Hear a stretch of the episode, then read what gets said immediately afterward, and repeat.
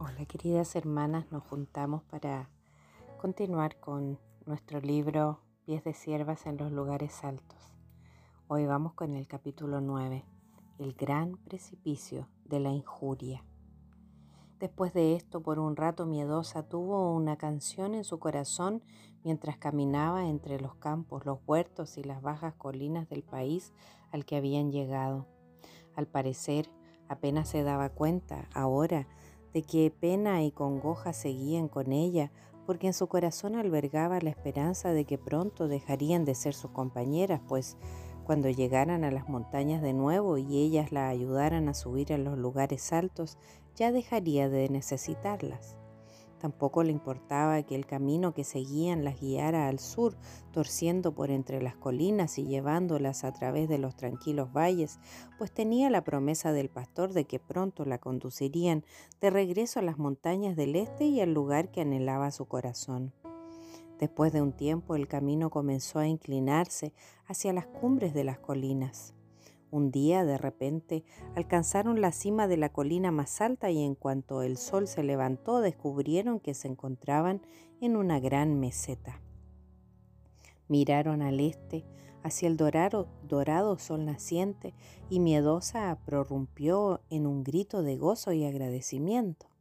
Allí, a poca distancia, en la parte más lejana de la meseta, estaban las montañas, bastante distinguibles y levantándose con, como una gran muralla coronada con fuertes torres y pináculos que brillaban con tonos rosa y dorado en el amanecer. Nunca, pensó miedosa, había visto nada tan bello. Cuando el sol se levantó más alto y el resplandor ocultó el cielo, ella vio que los picos más altos estaban ahora cubiertos de nieve, tan blancos y brillantes que sus ojos se quedaron deslumbrados con su gloria. Estaba viendo los mismos lugares altos. Mejor aún, el camino que seguían aquí giraba al este y las conducía directamente hacia las montañas. Miedosa cayó de rodillas en la cima de la colina, inclinó su cabeza y adoró.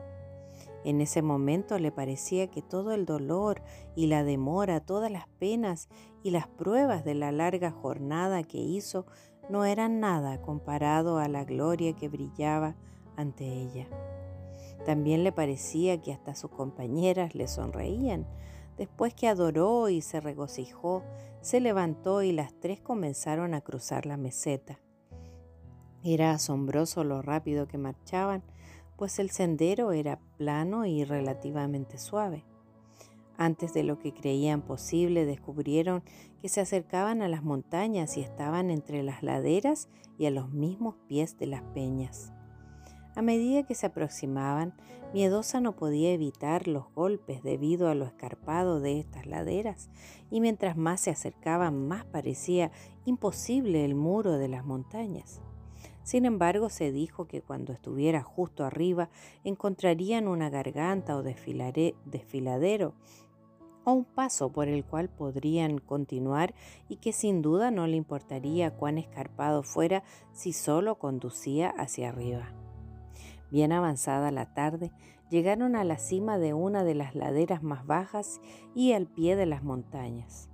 El sendero que seguían las conducía al pie de un precipicio insalvable y allí se pararon en seco. Miedosa se quedó parada y observando. Mientras más miraba, más aturdida se sentía.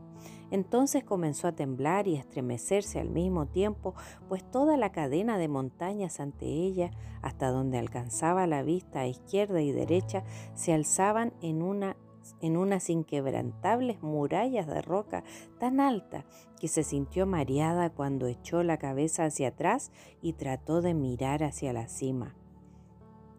Los acantilados bloqueaban por completo el camino ante ella, aunque éste iba un poco más rumbo arriba y allí se interrumpía. No había señales de una senda en cualquier otra dirección y no había manera por la cual vencer la aterrorizadora muralla a fin de ascenderla. Tendrían que volverse atrás. Tan pronto le vino a la mente este abrumador entendimiento, congoja la tomó de la mano y señaló hacia las rocosas murallas. Un ciervo, seguido de una cierva, había aparecido entre las rocas que se diseminaban por los alrededores de ellas y ahora estaban en realidad comenzando a ascender el precipicio. Mientras las tres se quedaron observando, Miedosa se quedó perpleja y a punto del desmayo, pues vio que el ciervo, el cual iba dirigiendo el camino, seguía lo que al parecer era un estrecho y enormemente elevado sendero que iba zigzagueando por la superficie del acantilado. En algunas partes era solo un angosto saliente, en otras parecía ser escabroso, parecía ser escabrosos pasos, pero en ciertos lugares vio que el sendero al parecer se acababa.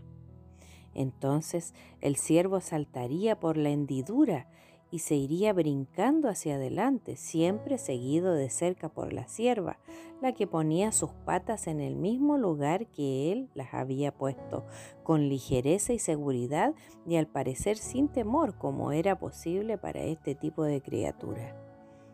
De manera que los dos saltaron y brincaron con gracia perfecta y seguridad delante del precipicio y desaparecieron de la vista sobre la cumbre. Miedosa se cubrió el rostro con las manos y se ocultó tras una roca con horror y pánico en su corazón como nunca antes experimentó. Entonces sintió que sus dos compañeras la tomaban de las manos y escuchó que le decían, No temas, miedosa, este no es el fin y no tendremos que volver atrás. Hay una senda arriba del precipicio. El ciervo y la sierva nos demostraron que es bastante sencillo. Seremos capaces de seguirlo y de realizar el ascenso. Ay, no, dijo casi chillando miedosa. Ese camino es imposible por completo. Quizá el ciervo sea capaz de cruzarlo, pero ningún ser humano lo haría. Nunca subiré allí. Me caería de cabeza y me despedazaría en esas horribles rocas. Entonces rompió en histérico sollozo. Es una imposibilidad, una absoluta imposibilidad. No lograría llegar a los lugares altos de esa manera y por eso nunca llegaré allí. Sus dos guías trataron de decir algo más, pero ella se tapó los oídos con las manos y rompió en otro clamor de aterrados sollozos.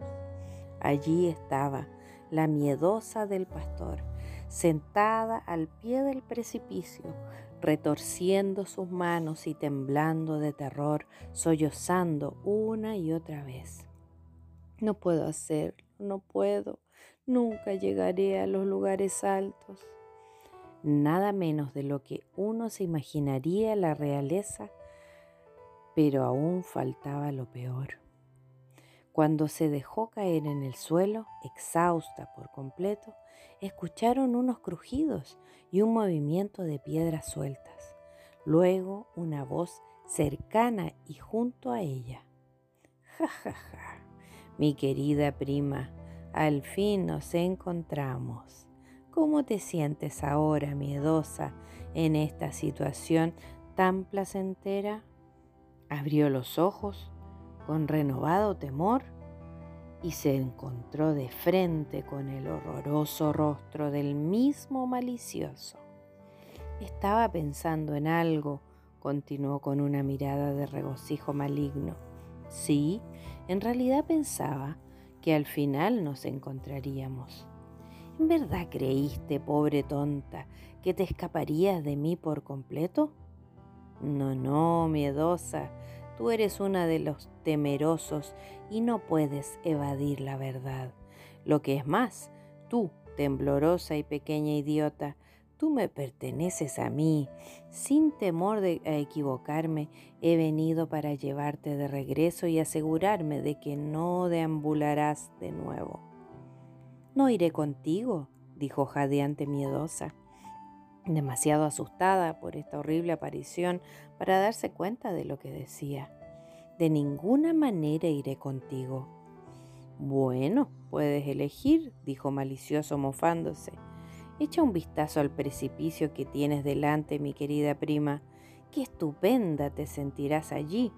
Ahora mira a donde te señalo, miedosa, mira allí, a mitad de camino hacia arriba, donde termina ese saliente y tú tienes que saltar por el abismo a ese pedazo de roca. Solo imagínate saltando eso, miedosa, y te encontrarás colgando del espacio, agarrándote un trozo de roca resbaladiza a la cual no te puedes sujetar ni por un minuto. Solo imagínate esos horribles y filosos pequeñascos como cuchillos al pie del precipicio esperando para recibirte y hacerte pedazos cuando se te, azote se te agote la fuerza y te desplomes en ellos.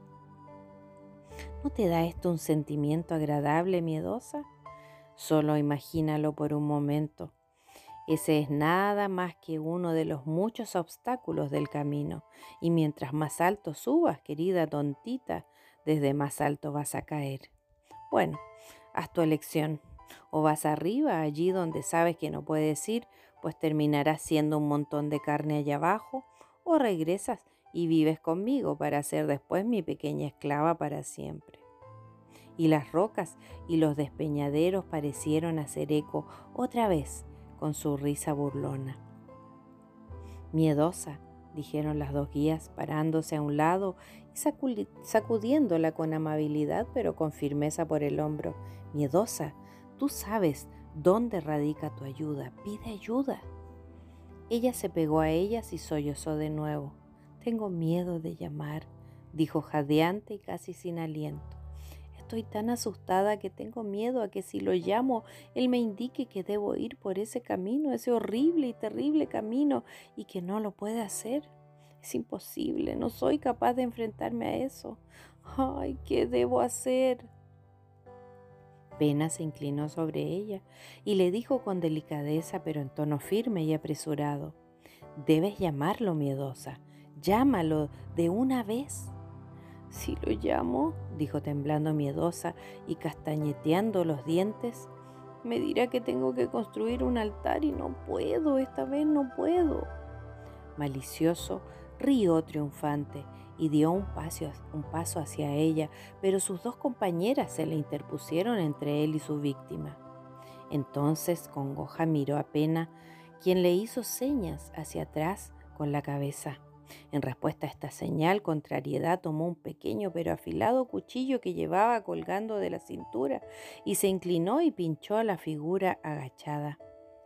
Miedosa gritó de angustia y entonces, en una total desesperación de encontrarse sin ayuda en presencia de los tres, hizo lo que tenía que haber hecho en el momento en que el camino las condujo hasta el pie del precipicio aunque ahora se sentía demasiado avergonzada para hacerlo. Lo hizo porque se vio obligada por su apuro. Gritó, Ay Señor, estoy agobiada, encárgate de mí. Los temores se apoderaron de mí y siento vergüenza de mirar hacia arriba. ¿Por qué miedosa? Era la voz del pastor cerca de ella. ¿Qué ocurre? Anímate, soy yo, no tengas miedo. Sonaba tan gozoso y lleno de fuerza, y por otra parte sin un vestigio de reproche, que miedosa sintió como si una fuerte y alegre bebida reconfortante se derramara en su corazón, y que una corriente de valor y fortaleza fluyera hacia su interior desde su presencia. Ella se sentó y lo miró, y vio que él sonreía mientras la miraba. La vergüenza de sus ojos no encontró reproche en los de él, y de repente descubrió que hacían eco en su corazón las palabras que pronunciaron otras almas temblorosas. Misericordioso y clemente es el Señor para los que le temen. Mientras ella miraba, surgió un profundo agradecimiento en su corazón y la helada mano de terror que la había agarrado y sofocado se fumó y el gozo irrumpió como una flor que se abre. Una pequeña canción corrió a través de su mente como el torrente de un manantial. Mi amado es el principal, señalado entre diez mil. Él es dulce al contemplar, Él es bello y codiciable. Mi amado es fuerte y gentil, que no hay quien se lo compare. Cantares 5, 16. Miedosa dijo de nuevo el pastor, Dime qué te pasa, ¿por qué tienes tanto miedo? Es el camino que me escogiste para que fuera, suspiró. Parece tan temible, pastor, tan imposible. Me da mareos y me desfallezco con solo mirarlo. Los corzos y las ciervas pueden ir allí, pero ellos no son cojos, deformes, lisiados, ni cobardes como yo. Ay, miedosa, ¿qué te prometí en el valle de la humillación? Preguntó el pastor con una sonrisa. Miedosa lo miró sobresaltada y la sangre se agolpó de repente en sus mejillas y palideció de nuevo, dejándolas tan blancas como antes. Tú dijiste, comenzó y se detuvo y entonces volvió a empezar. Ay, pastor, dijiste que me harías pies como de sierva y me llevarías a los lugares altos. Bueno, contestó él con alegría. La única manera de desarrollar los pies de sierva es al andar por los senderos que usan las siervas como este. Miedosa temblaba y lo miraba avergonzada. No creo que quiera pies de sierva, si eso significa que tengo que andar por un camino así, dijo ella despacio y con dolor. El pastor era una persona muy sorprendente.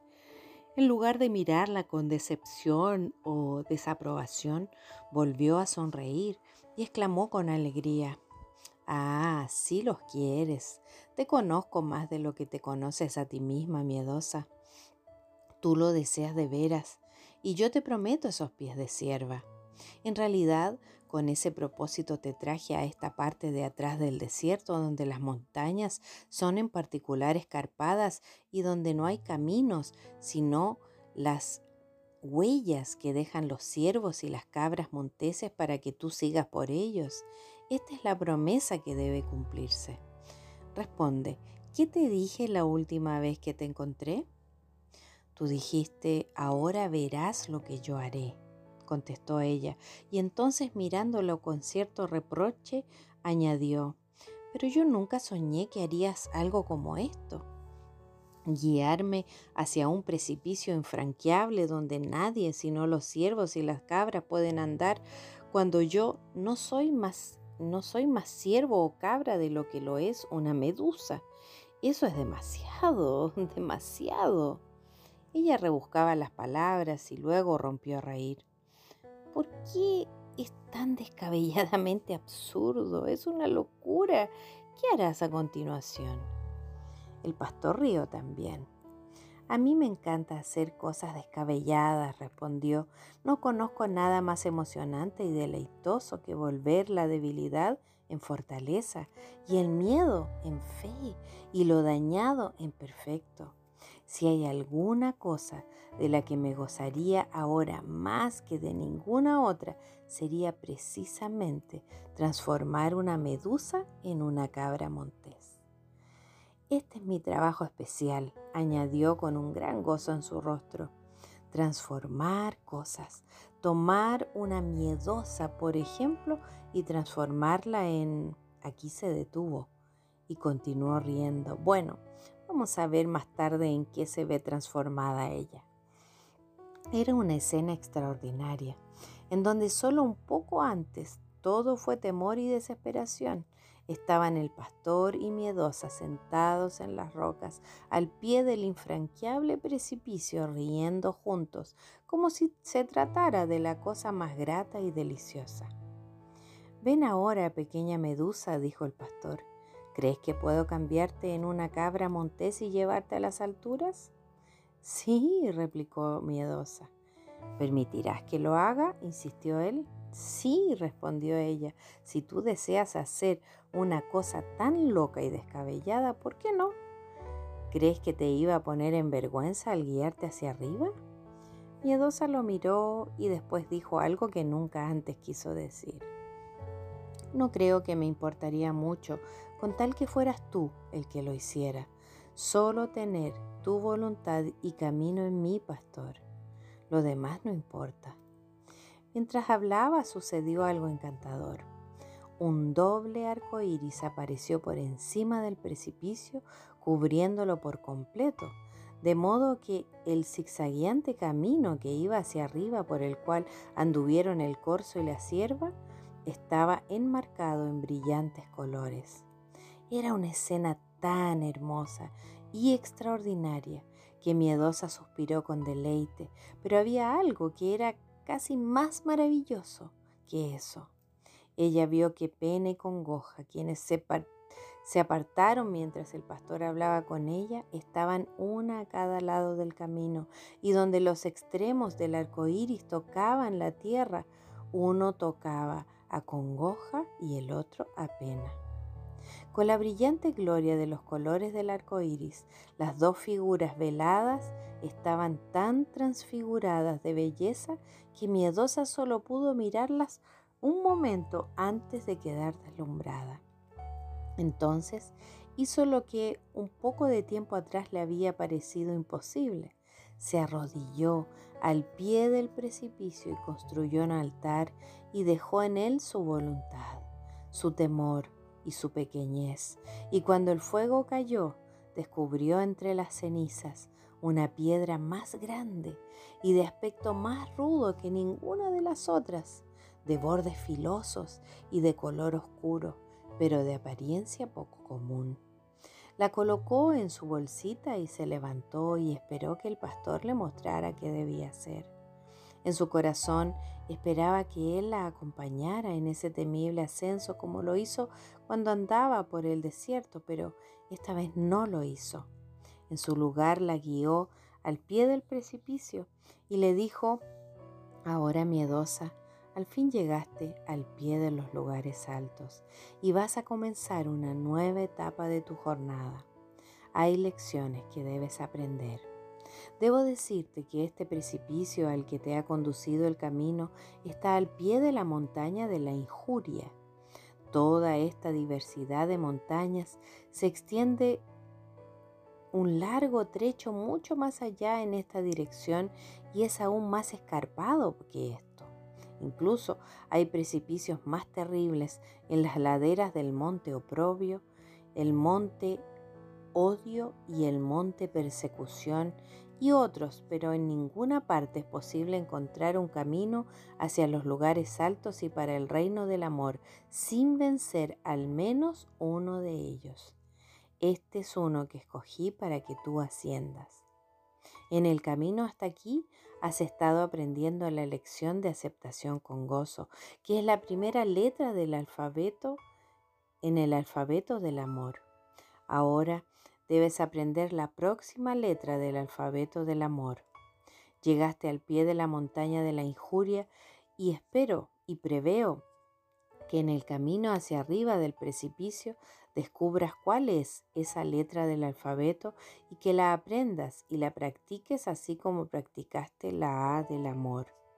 Recuerda que aunque debes encontrarte ahora con la injuria y vencerla, no hay nada en el ascenso de este precipicio de terrible apariencia, ni nada que puedas encontrar mucho más allá que en realidad te pueda hacer el más mínimo daño si aprendes y practicas con tenacidad la segunda lección en el ascenso del amor. Cuando dijo esto, puso sus manos sobre ella con especial solemnidad y delicadeza y la bendijo. Luego llamó a sus compañeras, quienes avanzaron de inmediato. A continuación, él tomó una cuerda de una hendidura en el muro de roca y con sus propias manos las ató a las tres que iban a ascender el precipicio. Pena iba adelante y Congoja iba detrás, con Miedosa en el medio, de modo que las dos que eran más fuertes y tenían los pies más firmes fueran delante y detrás. De este modo, incluso si miedosa se deslizaba y caía, ellas serían capaces de sostenerla y apoyarla mediante la cuerda. Por último, el pastor metió su mano en su costado y sacó un pequeño frasco de bebida reconfortante y se lo dio a Miedosa, diciéndole que bebiera un poco de vez en cuando y que lo usara si se sentía mareada o desfallecida en el ascenso. La etiqueta de la botella decía espíritu de gracia y consolación. Y cuando Miedosa tomó una o dos gotas, se sintió tan animada y fortalecida que estaba lista para acometer el ascenso sin ningún sentimiento de debilidad, aunque aún había una sensación de temor en su corazón. Por aquel entonces la tarde estaba ya bien avanzada, pero como era verano todavía faltaban dos o tres horas antes de que comenzara la oscuridad. Así que el pastor les indicó que empezaran el ascenso diciéndoles, aunque no existe la posibilidad de alcanzar la cima antes de que caiga la noche, hay una cueva más allá en el risco que no pueden ver desde aquí, y allí pueden descansar y pasar la noche en perfecta seguridad. Si se quedan aquí al pie del precipicio, sus enemigos les podrían dar alcance y hacerles daño. Sin embargo, ellos no la seguirán en esta senda hacia arriba. Así que yendo más arriba estarán fuera de su alcance, aunque no dudo, añadió él como advertencia, que los vuelvan a encontrar cuando lleguen a la cima. Con estas palabras sonrió y les dio ánimos para comenzar la difícil empresa. De inmediato Pena dio el primer paso en la pequeña y angosta senda que subía zigzagueante por la superficie del risco. Miedosa la siguió a continuación y luego congoja y en solo unos minutos comenzaron el ascenso. Que Dios te bendiga, hermana.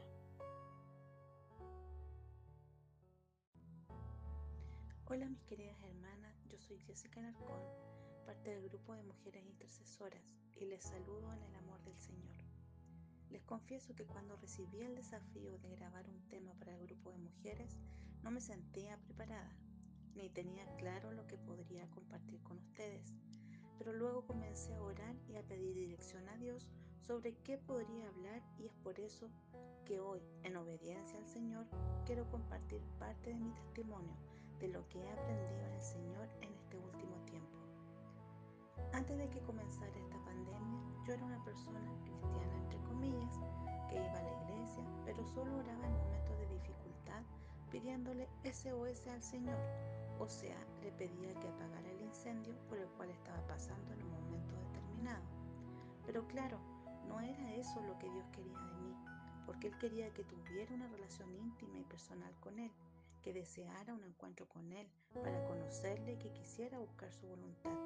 No solo que lo buscara cuando estuviera pasando por algún problema, pero la verdad es que eso yo no lo entendía o no lo quería entender ya que mi mecanismo de defensa ante cualquier dificultad y ante tiempos de tribulación siempre era aislarme de todo y todos, incluyendo a Dios y la iglesia. Era recurrente en mí faltar a la iglesia en momentos de tribulación para sumergirme en un profundo estado de angustia y muchas veces de autocompasión. Mi pregunta en esos momentos difíciles siempre era ¿por qué a mí? Nunca era ¿para qué? ya que hasta ese momento sabía poco y nada de la palabra de Dios y no comprendía que Dios en toda circunstancia que Él permite siempre tiene un propósito. Hasta que en marzo del año pasado Paula me invita a participar en el grupo de mujeres intercesoras y muy poquito tiempo después hacer el discipulado 1.0. Ambas actividades fueron acercándome cada vez más al Señor. Por medio del grupo de mujeres intercesoras Dios me fue entrenando en orar por otros y a través del discipulado me fue enseñando a tener una vida devocional. Casi sin darme cuenta comencé a pasar mucho tiempo a solas con el Señor y eso día a día fue fortaleciendo mi relación con Él. Aprendí una lección muy importante, que un cristiano maduro ya no vive por emociones, sino por los principios de Dios, por conocer su palabra, sus promesas y sus mandamientos. Y así comenzó mi verdadero proceso de renacer, al que Jesús se refiere en Juan capítulo 3, cuando en el versículo 7 dice, les es necesario nacer de nuevo. El Señor me fue capacitando y poniendo en mi corazón un gozo tan grande al orar por otros. Comencé a hacer una lista para no olvidar a nadie y recuerdo que mientras más larga era la lista, sabía que más tiempo estaría en comunión con el Señor. Y eso comenzó a llenar mi corazón me imagino que ahí comencé recién a enamorarme del Señor. Y así llegó mi gran tiempo de prueba. Me imagino que Dios quería probar si había crecido un poco más, así que me llamaba a la pizarra. El 14 de diciembre de 2020, mi mamá llega al hospital porque le costaba respirar y en pocas horas nos informan que queda hospitalizada por. El médico, sin anestesia, me dice que me prepare para lo peor porque tenía muy comprometidos sus pulmones y como si fuera poco, ella tenía 77 años, sufría de hipertensión y diabetes, muy mala combinación. Al día siguiente mi mamá estaba en coma inducido, intubada y en riesgo vital. Me costaba entender por qué mi mamá había llegado el día anterior caminando, lúcida, y por qué ahora estaba así. Lo primero que hice con mucho dolor fue decirle a Dios que tenía mucha pena, pero que mi mamá estaba en sus manos y que yo quería que se hiciera su voluntad. No fue fácil, hermana, decirle eso al Señor, porque en el fondo quería solo decirle, sánala, pero sé que Él quería que yo aprendiera una dependencia total de Él, de su poder, de su soberanía, misericordia y su, y su voluntad. Tenía que soltar a mi mamá y dejarla de verdad en sus manos para que así Él pudiera tomar el control de su vida. Y mi experiencia es que esa misma noche, junto a mi esposo, levantamos un altar de adoración al Señor y sentimos como Él derramaba su amor y su paz sobre nuestras vidas. Y sentimos por fin que descansábamos en Él. Todos los días nos llamaban para informar el estado de mi mamá. No era fácil escuchar malas noticias, pero seguíamos confiando en su voluntad. Sabíamos que nuestro Dios, el Dios de lo imposible, no había dicho la última palabra. Y si aún tenía con vida a mi mamá, era por algo, por algún propósito. había un propósito en todo esto que estaba sucediendo, y claro que lo había. Entre ellos, fortalecer mi fe y poner en práctica lo aprendido de forma teórica, o sea, vivirlo. Además, que mi papá y mi hijo reconocieran a Dios y vieran su poder. Amor y misericordia obrando en sus vidas inmerecidamente solo por gracia. Una vez que mi hijo y mi papá reconocieron que dependían de Dios, empezamos a ver la luz nuevamente. Mi mamá poco a poco mostraba leve mejoría hasta que el primero de febrero del 2021 le dan el alta para una hospitalización domiciliaria donde Dios me dio el privilegio de poder cuidar a mi mamá durante dos meses en mi casa. Fue un tiempo maravilloso donde tuve la oportunidad de seguir hablándole a mi mamá del Señor. Ella reconoce que es un milagro de Dios y está muy agradecida de nuestro grupo de hermanas intercesoras por las oraciones, porque sabe lo importante que fueron para mí, apoyándome y levantando mis brazos en oración. Gracias al Señor, mi mamá no quedó con secuelas, solo padece de artrosis, pero es debido a su edad. Los médicos nos explican cómo es que sobrevivió y ella les dice que es gracias a Dios y a mucha gente que oró por ella.